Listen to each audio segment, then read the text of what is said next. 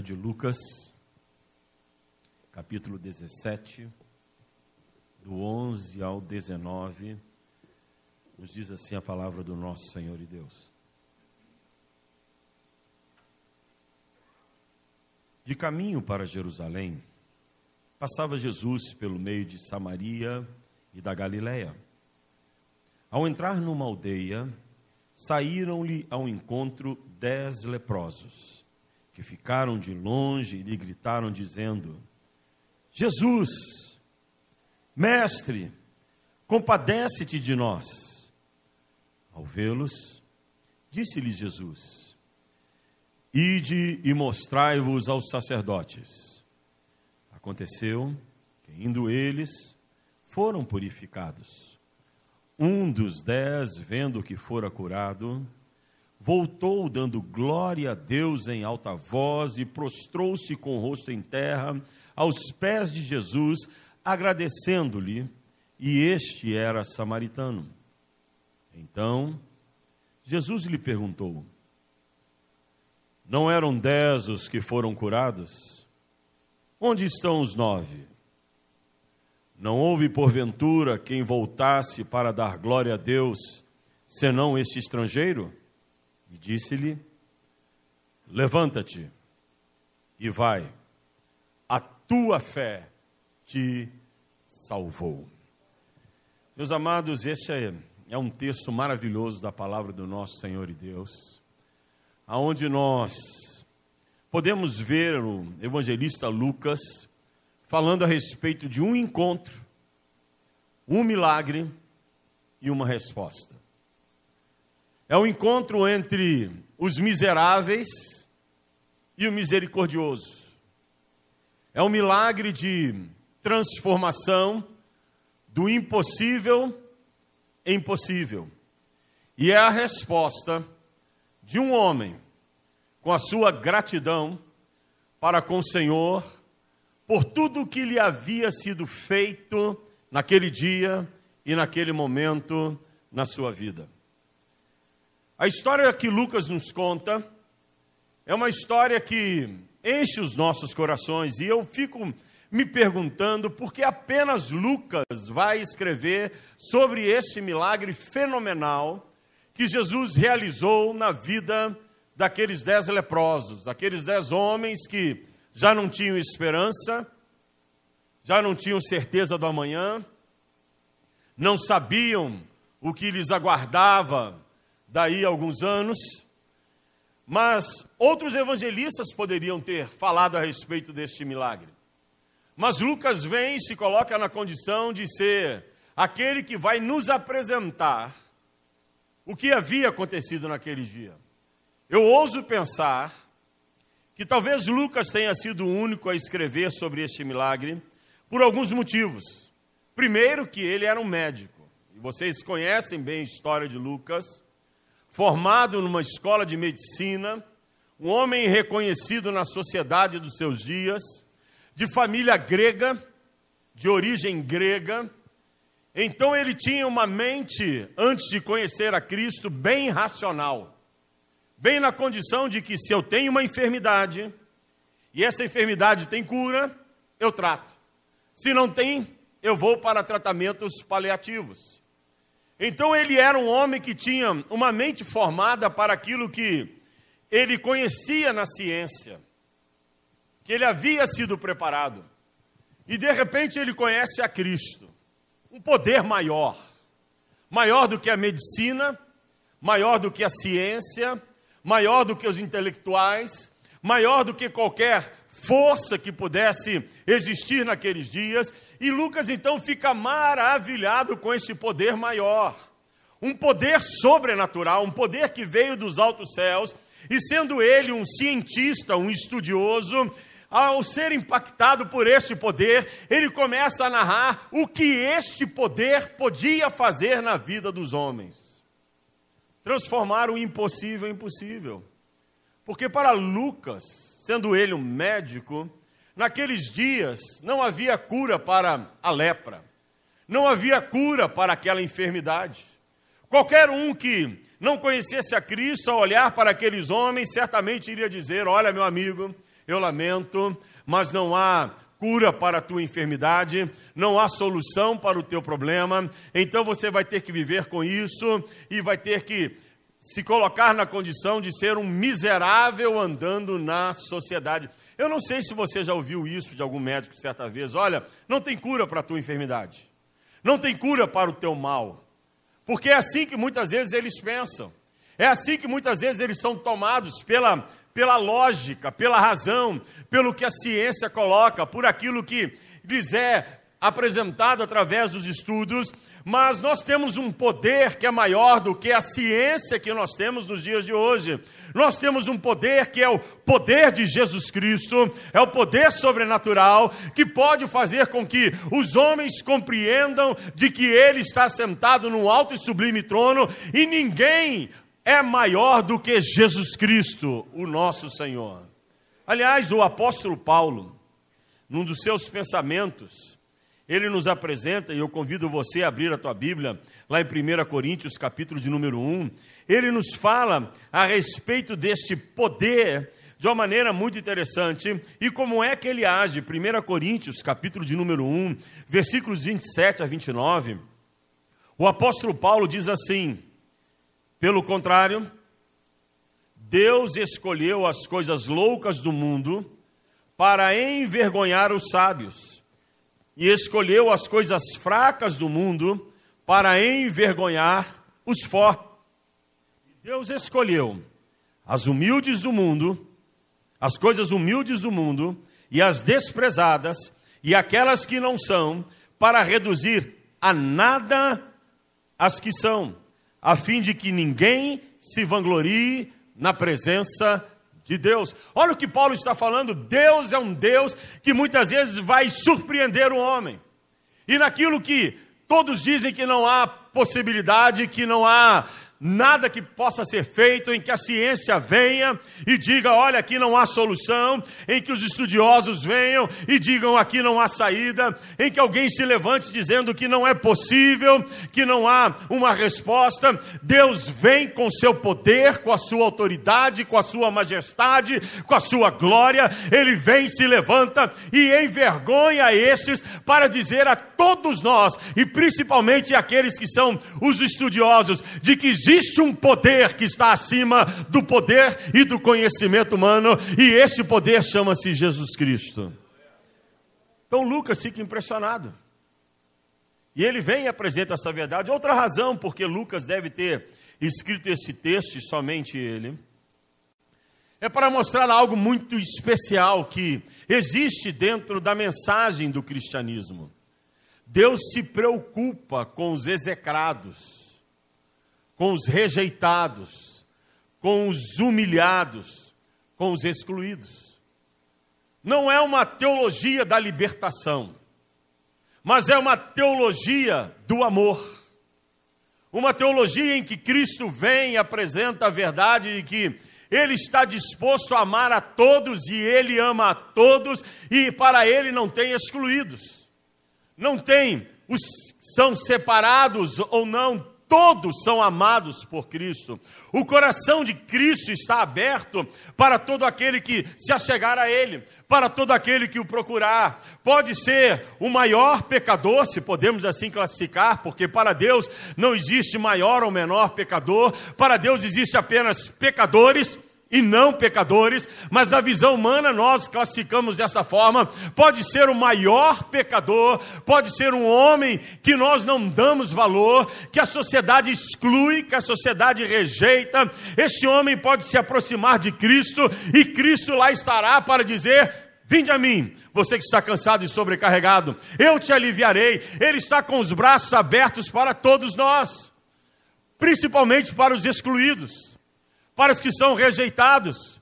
E ele nos ensina que nós, como igreja, como aqueles que são seguidores, imitadores de Cristo, também devemos estar com o coração e os braços abertos para aqueles que necessitam, abençoando vidas, ajudando pessoas, estendendo a nossa mão, sendo bênção na vida de outros, podendo fazer algo para fazer a diferença na vida de alguém. E às vezes Deus nos possibilita isso e nós fugimos da responsabilidade ou do compromisso. E às vezes fazemos vistas grossas dizendo: não é da minha responsabilidade. Outros que façam. Outros que façam. Sabe, meus amados irmãos, o cristianismo tem como base o amor. E certa vez perguntaram a Jesus: qual é o maior de todos os mandamentos? E ele disse: amar a Deus sobre todas as coisas e ao teu próximo como a ti mesmo. Ao dizer isso, Jesus estava dizendo que nós devemos sim ter uma preocupação com o próximo. Devemos sim nos preocupar em ajudar aqueles que o Senhor coloca no nosso caminho. Pode ser na nossa família, pode ser no nosso local de trabalho, pode ser na rua onde nós moramos, na sociedade em que nós vivemos, mas Deus quer que nós paremos de olhar um pouco mais para nós mesmos e coloquemos os nossos olhos naqueles que estão ao nosso redor e que o Senhor vai colocar no nosso caminho para que nós sejamos bênção na vida deles. Às vezes vivemos uma vida muito egoísta, uma vida muito voltada para nós mesmos uma preocupação apenas com as nossas necessidades. E Deus vem e coloca alguém no nosso caminho, alguém diante de nós, para que nós possamos abençoar, para que nós possamos, às vezes, com um simples gesto, fazer a diferença. Às vezes é um abraço que você pode dar em alguém, apesar de estarmos vivendo dias de distanciamento mas muitas vezes requer de nós um abraço diferenciado, de um calor ao ajudar e ao abençoar alguém. Às vezes é uma palavra que você pode dar, um alimento que você pode entregar. Eu fiquei pensando nesses dias como nós comemos. E eu tenho me preocupado em comer menos, porque a gente come demais. E às vezes joga muita comida fora no lixo. Porque faz demais, é tempo de festa, tempo de celebração, quando na verdade você poderia olhar e ver ao seu redor, se não alguém necessitado, e pegar um pouco daquela comida e abençoar a vida de uma família, abençoar a vida de alguém, abençoar a vida de uma pessoa. Ontem eu estava em casa e assistiram o jornal regional, e eu passei assim meu ano novo de uma maneira diferenciada. Eu com minha esposa tomamos o compromisso de passar o ano novo dormindo. Porque aí você não come, você levanta no outro dia bem, você pode até dar uma pedalada, igual eu dei ontem de 48 quilômetros, que vai fazer bem demais para o teu corpo. Mas eu estava em casa assistindo um jornal e me deparei com uma cena que quebrou o meu coração. Estavam falando sobre as pessoas comprando para a ceia de final de ano e aquela situação mostrando o mercado municipal de Campinas e de repente a jornalista faz uma entrevista com um senhorzinho e pergunta o que é que o senhor está levando para comer na sua ceia de ano novo. Ele disse, pé de galinha, porque a única coisa que meu dinheiro dá para comprar era pé de galinha. Meu coração quebrou naquela hora. Como eu queria estar naquele lugar.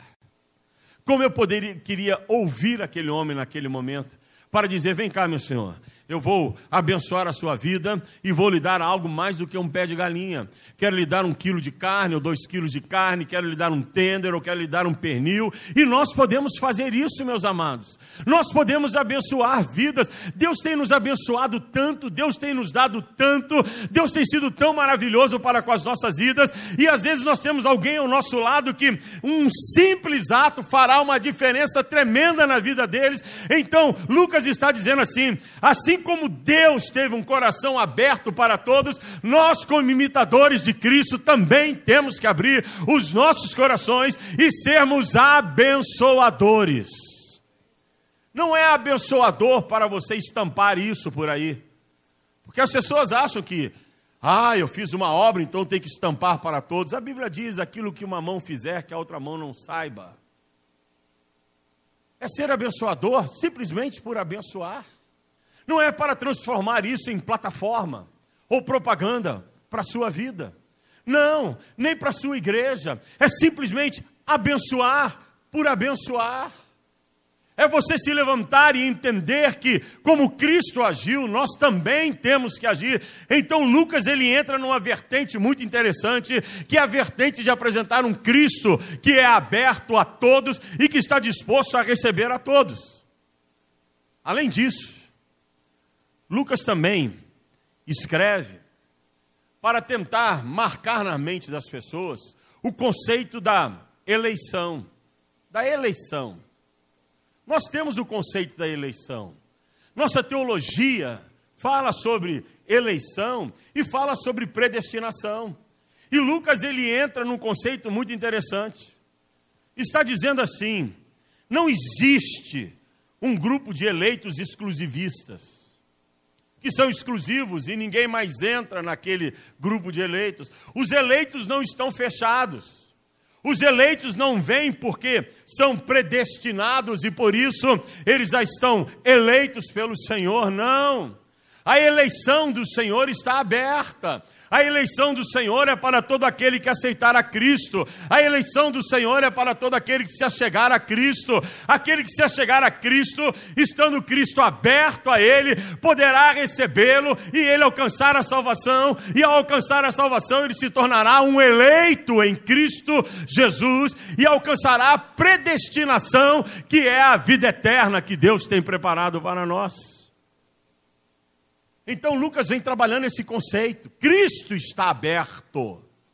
O Evangelho não é para simplesmente despertar alguns que já foram predestinados ou eleitos. Não, o Evangelho é para todos nós, é para toda a humanidade, e todo aquele que ouvir a voz de Cristo, todo aquele que aceitar a Cristo, todo aquele que reconhecer a Cristo como seu Senhor e Salvador, se tornará um eleito, porque participará da igreja de Jesus Cristo, que subirá para se encontrar com o Senhor, e triunfantemente nós estaremos ali adorando ao nosso Deus, porque os eleitos chegaram na glória que Cristo tem preparado para os seus.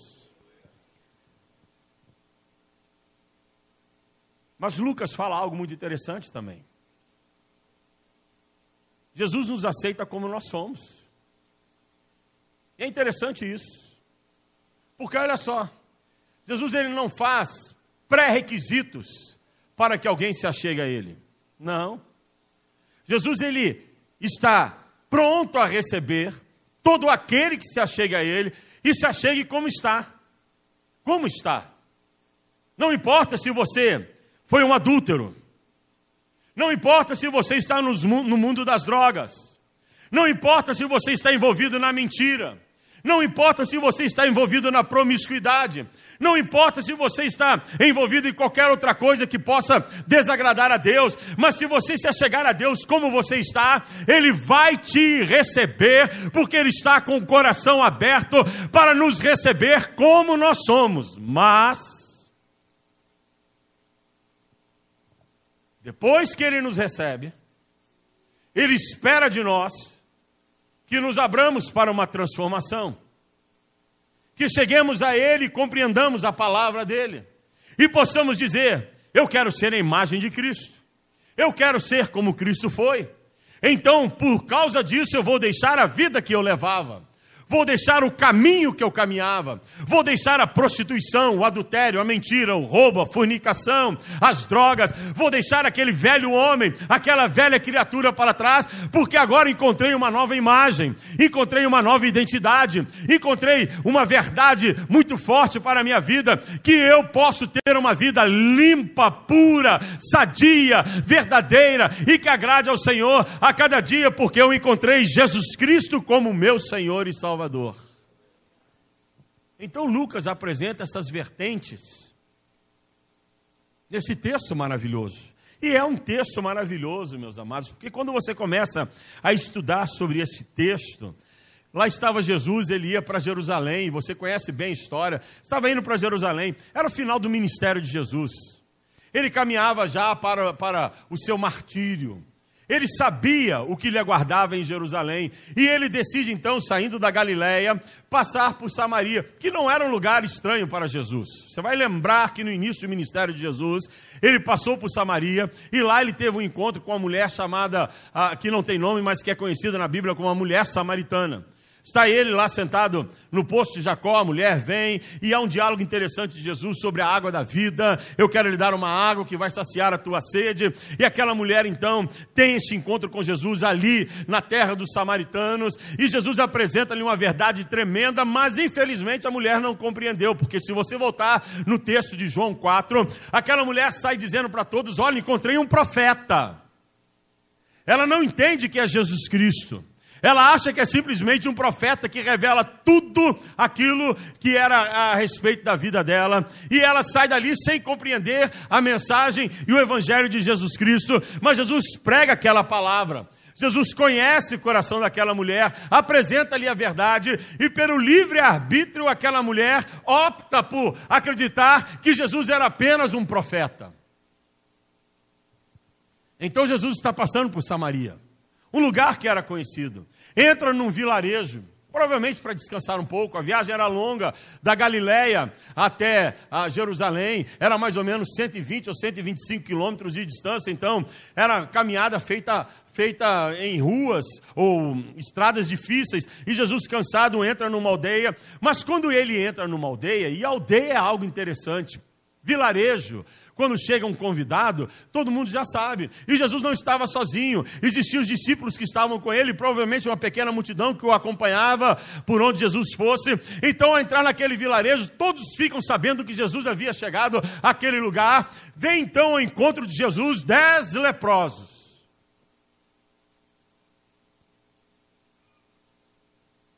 Eles não se aproximam muito de Jesus.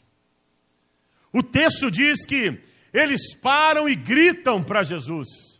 Eles tinham que manter uma distância, pela tradição e pela lei judaica, era uma distância de 15 metros, mais ou menos. Como daqui no fundo daquela igreja, da nossa igreja. Então, de onde eles estavam, eles gritam para Jesus: Mestre, tem misericórdia de nós. A palavra mestre é muito interessante. Vem de um termo grego, e Lucas, sendo grego, ele usa bem esse termo nos originais. Um termo grego, epistates ou episteites. Significa esse termo. Você, Senhor, tu que és cheio de poder e de autoridade sobrenatural, tem misericórdia de nós. Então, quando eles falam sobre mestre, eles não estão falando tu que tens o conhecimento. Não, eles estão dizendo tu que tens autoridade, tu que tens poder, tu que tens a sobrenaturalidade, tem misericórdia de nós. Olha para nós. Olha para nós que estamos aqui sofrendo, cheio de dores, angustiados, execrados, rejeitados, humilhados. Olha para nós, olha para nós, olha para nós. Aqueles homens tinham uma convicção. Jesus era a última esperança deles. Como Jesus é a última esperança de cada um de nós. Aliás, é a única, nem a última, é a única esperança. É a única esperança para este mundo, é Jesus Cristo. A única esperança para a nossa sociedade é Jesus Cristo. A nossa esperança não se encontra em homens. A nossa esperança não se encontra em métodos. A nossa esperança não se encontra na ciência. A nossa esperança não se encontra no conhecimento. A nossa esperança se encontra em Jesus Cristo. Jesus é a única esperança. E é, meus amados. Às vezes eu vejo os homens correndo atrás de tantas coisas, achando que aquilo é sua esperança. Correndo atrás de dinheiro, riquezas, poderes, políticos, sistemas, achando que isso é a nossa esperança. E não é. E aqueles leprosos nos ensinam. De que nós devemos parar e compreender que a nossa única esperança chama-se Jesus Cristo. É Ele quem cura, é Ele quem liberta, é Ele quem restaura, e acima de tudo, é Ele quem faz o maior milagre, e o maior milagre que Jesus faz é dar a nós a vida eterna que só Ele pode nos conceder. Então, Jesus é a nossa única esperança. Eles sabiam que Jesus era notável pelo seu poder. Milagres já haviam acontecido. Milagres haviam sido realizados. E Jesus agora passa por aquele lugar e lhes dá uma oportunidade. Presta atenção no que eu vou lhe dizer. Todos os dias Jesus está dando oportunidade para que nós reconheçamos Ele como nosso Senhor. Todos os dias o Senhor está dando oportunidades para que nós possamos parar e tomarmos uma atitude diante dele. Todos os dias. Todos os dias. E a oportunidade vem e passa. Vem e passa. Não refute esta oportunidade. Não renuncie a esta oportunidade. Não deixe que essa oportunidade se perca, porque vai chegar um dia que a oportunidade passou, você não abraçou e se foi sem alcançar e sem abraçar essa oportunidade.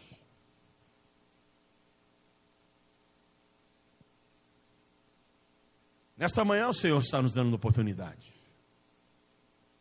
A oportunidade que Ele está dando para mim, para você, para cada um de nós é de que nós nos apeguemos mais a Ele. Se você ainda não recebeu Jesus Cristo como Senhor e Salvador, é oportunidade de você reconhecê-lo nesta manhã. Se você já o recebeu, é oportunidade de você afirmar o teu compromisso com Ele. E se você já afirmou, é oportunidade de reafirmar mais uma vez o teu compromisso com Ele. Mas o Senhor Jesus está aqui no nosso meio, Ele está presente aonde nós estamos, Ele está caminhando no nosso meio nessa hora. Então agarre ao Senhor Jesus, faça como, como aqueles homens, vá até ele e diga: Mestre. E ele ouvirá a tua voz. Ele ouviu a voz daqueles homens, ele ouviu o grito daqueles homens, ele não virou as costas, ele não rejeitou, ele não disse, ah, não é comigo. Ele parou, olhou para aqueles homens e lhes deu uma palavra interessante: vão e se mostrem aos sacerdotes no templo em Jerusalém. Por que Jesus disse isso? Ele poderia ter dito: vão embora, vocês estão curados. Poderia ter dito. Ele poderia ter olhado para aqueles homens naquele momento e dito assim: olhem para vocês nesse momento. Estão curados. Porque a cura de Deus pode ser instantânea. Lembra de um outro leproso na Bíblia que foi curado de maneira fenomenal? Está lá no Antigo Testamento. Em que o profeta manda que ele mergulhe sete vezes no Rio Jordão. Lá está Naamã. E ele vai e mergulha e na sétima vez que ele mergulha, quando ele sai, está curado. Jesus poderia ter dito: Olha, vocês estão curados, vão embora, não se preocupem, olhem para as suas extremidades que estão afetadas por este mal, olhem para um para o outro e vejam, tirem as faixas, tirem a roupa que vos envolve e olhem cada um para si e vejam a cura nesse momento. Ele poderia ter dito isso, mas ele volta e se dá uma resposta interessante: vão e se mostrem aos sacerdotes no templo. Por que isso? Por que mostrar-se aos sacerdotes? Primeiro, para cumprir a lei. Porque só quem poderia dizer que alguém estava curado da lepra eram os sacerdotes. Eles tinham todo o ritual. A pessoa chegava ao templo, ao chegar no templo, ele dizia: Eu vim aqui para me apresentar a, a, aos sacerdotes, porque eu fui curado da lepra. Então o sacerdote mandava que ele tirasse a roupa, dava-lhe um banho e raspava todo o pelo do corpo. Aquele homem ficava ah, totalmente sem pelo no corpo, da cabeça até o tornozelo, não havia pelo no corpo. E durante dez dias eles ficavam ali cumprindo rituais, fazendo adoração, tendo seus momentos, até que no décimo dia o sacerdote vinha, olhava aqueles homens novamente e declarava publicamente que eles estavam curados e os mandava embora, porque eles haviam sido curados, mas só o sacerdote podia dizer isso e estava na lei. Vão e se mostrem aos sacerdotes, também para provar a fé. A fé de quem? Daqueles homens. Aprenda o seguinte, meus amados. Muitas vezes os milagres de Deus vêm através da obediência e da persistência. Ele pode vir instantaneamente, mas ele pode vir por causa da obediência e da persistência. Eles teriam que caminhar até Jerusalém. Era uma viagem de oito a dez dias de caminhada. Eles, sendo homens enfermos, andavam num ritmo mais lento. Então, eles foram sendo curados e quando chegaram no templo, eles estavam curados. Mas alguns poderiam ter dito assim: Ah, eu não acredito. Jesus, ele poderia ter dito que eu estava curado aqui agora. Por que, que eu tenho que ir ao templo? Poderia ter desistido. Como alguns desistem no meio da oração, no meio da caminhada de oração. Quantas vezes você está orando pela tua família para que a tua família seja salva? Aí o inimigo vem, coloca uma, um dardo inflamado no teu coração, dizendo assim: não adianta, ele não vai ser salvo, pode parar, desiste, já está perdido no mundo mesmo. Não, não pare de orar, continue orando, é persistência, ore até o final, ore até o último dia, ore até o último instante, porque Deus muitas vezes irá te abençoar por causa da tua obediência e da tua persistência. Então não deixe desista. Eles foram caminhando. Havia obediência, havia persistência. Mostre-se no templo também para quê? Jesus era esperto, inteligente. Jesus era uma mente brilhante. Ao chegarem no templo, depois de dez dias, quando o sacerdote iria decretar de que eles estavam curados, aqueles sacerdotes certamente perguntaram: Mas quem disse a vocês que vocês foram curados? E eles disseram: O tal Cristo. O tal Cristo. O que significava isso então? Significava que aqueles sacerdotes que eram perseguidores de Cristo agora já não eram mais perseguidores, eram testemunhas de Jesus Cristo, porque eles teriam que testemunhar diante da sociedade. Ora, esses homens foram curados porque Cristo orou com eles, ou Cristo os abençoou, e por causa do poder de Cristo, eles foram curados. Então, os algozes transformaram-se em testemunhas, os perseguidores se transformaram em testemunhas, e Jesus queria que eles guardassem essa mensagem: vocês sabem do que eu sou capaz.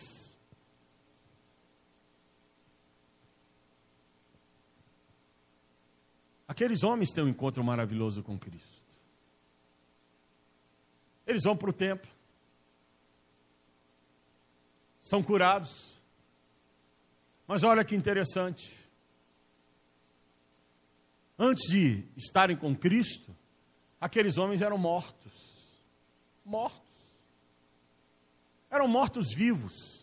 Como muitos por aí são mortos vivos como muitos por aí estão vivos, mas estão mortos. Aqueles homens estavam mortos, eram homens que não podiam viver na sociedade, não podiam estar na família, não podiam ter uma vida comum, uma vida de alegrias. Eram homens que carregavam sobre eles a marca da morte. O homem antes de Cristo carrega sobre si a marca da morte. O homem sem Cristo carrega sobre si a marca da morte. O homem que não conheceu a Cristo carrega sobre si essa marca terrível, que é a marca da morte. É por isso que o apóstolo Paulo vem e fala da importância de nós reconhecermos a Cristo. E olha o que Paulo fala: o homem sem Cristo estava morto nos seus delitos e pecados. Mas agora, depois que ele reconhece a Cristo, logo depois que ele encontra a Cristo, vida é gerada nele pelo poder de Jesus Cristo. Ele não carrega mais sobre si a marca da morte. Depois de Cristo, nós carregamos a marca da vida. Da vida. É a marca que está sobre mim. É a marca que está sobre você. A marca da vida. Da vida. O Senhor restitui vida àquele homem.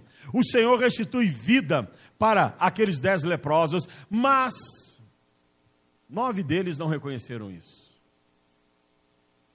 Porque o texto diz que apenas um voltou. Um voltou para ser grato a Cristo por aquilo que ele havia feito. E Jesus faz a pergunta: onde estão os nove? Por que apenas esse samaritano voltou? Então, filho, vai, tua fé te salvou. E Cristo lhe dá uma outra marca, muito maior do que a marca da vida. Ele lhe dá a marca da vida eterna. Vai embora, porque a tua fé te salvou. Nove foram curados, dez foram curados, nove não voltaram e um voltou. Um apenas reconheceu o que Cristo havia feito por ele. Isso nos leva a uma pergunta: Será que realmente você tem reconhecido o que Cristo fez por você? Será que você tem tido realmente o reconhecimento do que, do que significa a morte de Cristo? Do que significa ser salvo por Cristo? De onde Cristo te tirou? Cristo te tirou da marca da morte. Cristo te tirou do lamaçal do pecado. Cristo te tirou da condenação eterna. Cristo tirou você do caminho que te levava para o inferno. Cristo tirou cada um de nós das nossas condenações.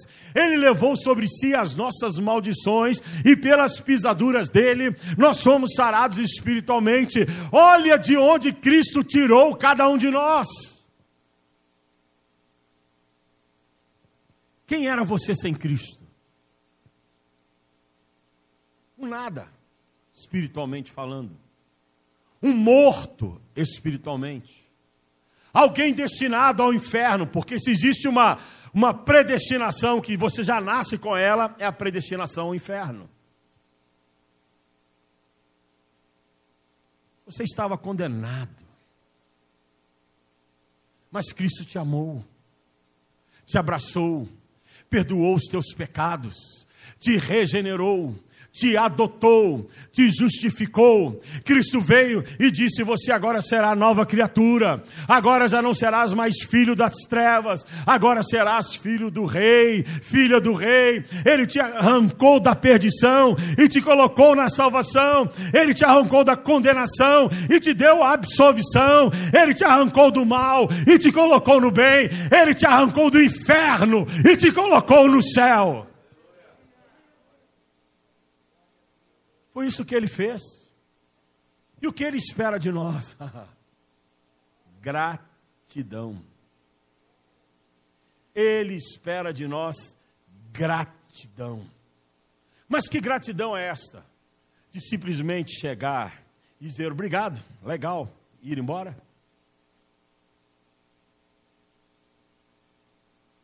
Gratidão no servir, gratidão na adoração, Gratidão na pregação da palavra, levando o evangelho a outros para que outros sejam salvos. Isso é ser grato a Cristo. Gratidão no ofertar, no entregar o seu dízimo na obra do Senhor para que a obra se sustente e continue pregando o evangelho da salvação. Gratidão no colocar-se à disposição de Cristo e dizer: Eis-me aqui, usa-me a mim. Gratidão em poder renunciar o pecado cada dia na tua vida e dizer: Não quero aceitar o pecado na minha vida, mas quero viver uma vida santa, porque isso alegra o coração do meu Deus, isso alegra o coração de Cristo, e eu quero agradecê-lo através de uma vida de santidade, uma vida de pureza. Gratidão em podermos nos levantar aonde nós estamos e proclamar Jesus Cristo como sendo o nosso Senhor, como sendo o nosso salva Salvador. Gratidão a cada dia em podermos nos encontrar no templo, levantarmos as nossas mãos e adorarmos ao Senhor, dizendo: Ele é o meu Rei, Ele é o meu Salvador, Ele é o meu Senhor. Ele está esperando de cada um de nós gratidão. Mas será que temos sido gratos? Será que temos sido gratos? Temos nos colocado nas mãos de Deus para sermos usados? Temos sido fiéis nos nossos dízimos e nas nossas ofertas, como gratidão ao Senhor? Temos adorado a Deus em espírito e em verdade, como gratidão ao Senhor? Sabe, meus amados irmãos, este é um ano de gratidão nas nossas vidas. É um ano em que vamos zelar um pouco mais pela gratidão em sermos gratos ao Senhor, não agradecer a Deus apenas pelos milagres. Não, é agradecer a Deus por algo maior que a nossa salvação. Que é termos o nome escrito no livro da vida e das bodas do Cordeiro, e a nossa gratidão será, Senhor, eu quero ser uma voz aonde tu me colocares, eu quero ser um adorador aonde eu estiver, eu quero ser um ofertante, um sustentador da tua obra, eu quero ser um intercessor da tua causa para que a vida sejam alcançadas, eu quero me colocar nas tuas mãos e ser uma testemunha viva do teu evangelho aonde eu for. Ele espera de nós gratidão. Queres ser grato a este Deus? Queres ser grato a Cristo por tudo que ele fez por ti? Consagre-se a ele. Consagre-se a ele. E diga: Senhor, minha gratidão começa hoje na minha consagração a ti, na minha entrega total a ti. Se tu queres fazer isso, aonde tu estás, podes dobrar os teus joelhos, falar com Deus, se consagrar a este Deus e dizer: Eis-me aqui, Senhor. Quero ser usado por ti a cada dia, a cada instante.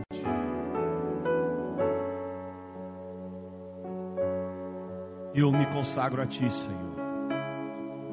Eu me consagro a ti, Senhor. Eu me consagro a ti. Deus está esperando de nós gratidão. Deus está esperando de nós entrega. Deus está esperando de nós uma atitude. A mesma atitude daquele leproso que voltou, se colocou diante de Cristo, o adorou, foi grato e saiu dali como uma testemunha viva, dizendo: Eu sei em quem tenho crido. E eu sei que Ele é poderoso para fazer infinitamente mais do que tudo que eu possa pedir, do que tudo que eu possa pensar. Esse Deus é Cristo, meu Senhor. Fala com Deus. Seja grato a Deus. Coloque-se nas mãos do Senhor e permita que Deus te use de maneira tremenda e poderosa a cada dia e a cada instante. Pai, eis-nos aqui na tua presença. Eis-nos aqui diante de ti.